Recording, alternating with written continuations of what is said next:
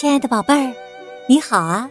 我是小雪老师，欢迎收听小雪老师讲故事，也感谢你关注小雪老师讲故事的微信公众账号。宝贝儿，你坐过旋转木马吗？可能好多小朋友都坐过，不过你坐过那种能把你带上天空的神奇的旋转木马吗？嘿，可能没坐过是吗？不过呀，有人做过，他是谁呢？一起来听故事吧。神奇的旋转木马。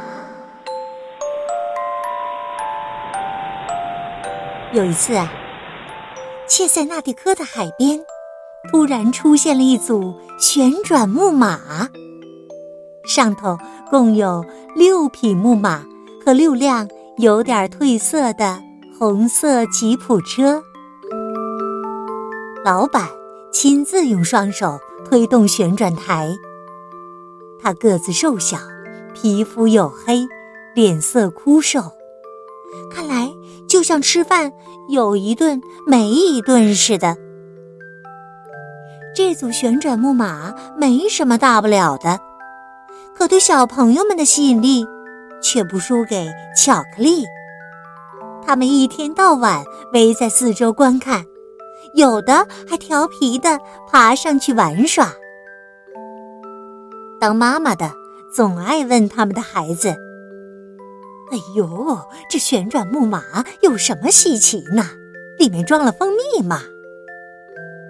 然后建议说：“宝贝儿啊，我们去运河看海豚。”还是去那家咖啡馆的摇摇椅坐坐呢？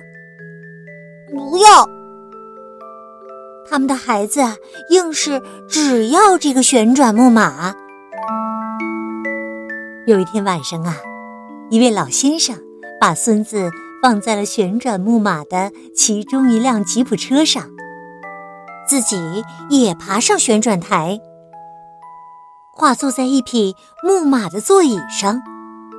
因为腿太长了，碰到地面感觉不太舒服，他苦笑起来。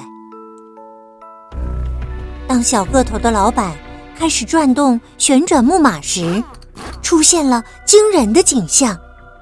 才一转眼的功夫，老先生已经升到半空中，他骑的那匹木马正朝着云彩的方向腾空奔跑。他往下瞧。先看到整个罗马涅省，接着是整个意大利，再接着是整个地球。地球出现在木马的马蹄下面，离它越来越远，越来越远。很快的，地球本身也变成了一组蓝色的旋转木马，不停的旋转。向他展示一块块大陆，一片片海洋，形状啊，就和地图上画的一模一样。我们会往哪儿去呢？老先生很好奇。就在这个时候啊，他的孙子从他面前经过。原来，小孙子乘坐的那辆稍稍有点褪色的。红色吉普车已经变成宇宙飞船了。其他小朋友排成一排，跟在他孙子的后面，好像人造卫星平静安稳的运行在自己的轨道上。小个子的老板呢？这时啊，已经不见人影了。不过呀，还是听得到。他播放的唱片正发出咔咔的刺耳声。旋转木马每转一圈，唱片刚好播完一整张。老先生自言自语：“这是什么花招啊？那个小个子一定是个魔术师啊！”他接着又想：“要是……”我们能用放一张唱片的时间绕地球一圈儿，哈哈，那就打破航天员加加林的记录了。宇宙飞船飞过有许多小岛的太平洋，接着越过有袋鼠在蹦蹦跳跳的澳大利亚，再接着掠过有成千上万只企鹅在仰望天空的南极洲。他们还没来得及数清楚究竟有多少只企鹅呢，才一转眼的功夫，就来到了。印第安人的地盘，他们正在点火发信号。接着，出现在眼前的是纽约成群的摩天大楼。最后，来到只有一座摩天大楼的城市，就是他们的家乡切塞蒂纳科。唱片播完了，老先生看看四周。非常惊讶，原来他自己又回到之前那组老旧的旋转木马上。那个黝黑瘦小的老板正在慢慢的减速呢。旋转木马终于一晃也不晃的停了下来，恢复了平静。老先生。踉踉跄跄的走了下来。请问一下，他对小个子的老板说。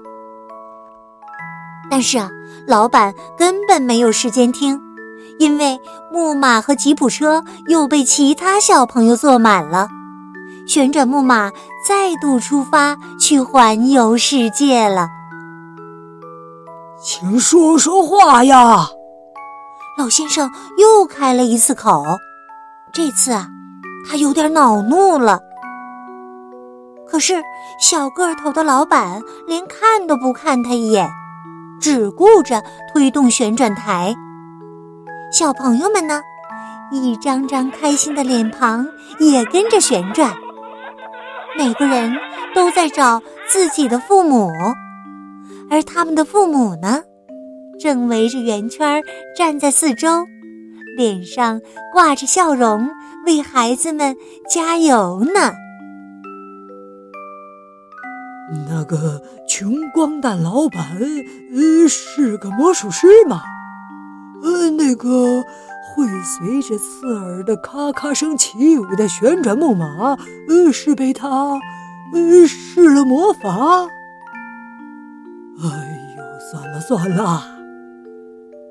老先生下了这样的结论：最好啊，还是不要告诉别人了，不然呢，他们可能会偷偷的取笑我，会告诉我说：“难道不知道自己一大把年纪了，怎么还跑去做旋转木马呀？”嘿，这样很危险，呃，会昏了头的。看来呀。老爷爷只好保守这个秘密了。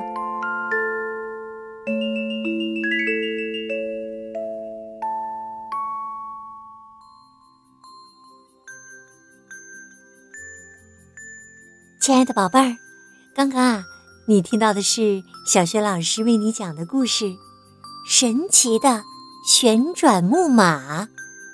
宝贝儿，今天呢？小学老师给你提的问题是：故事当中的神奇旋转木马，神奇在哪里呢？如果你想好了，别忘了写留言告诉小学老师。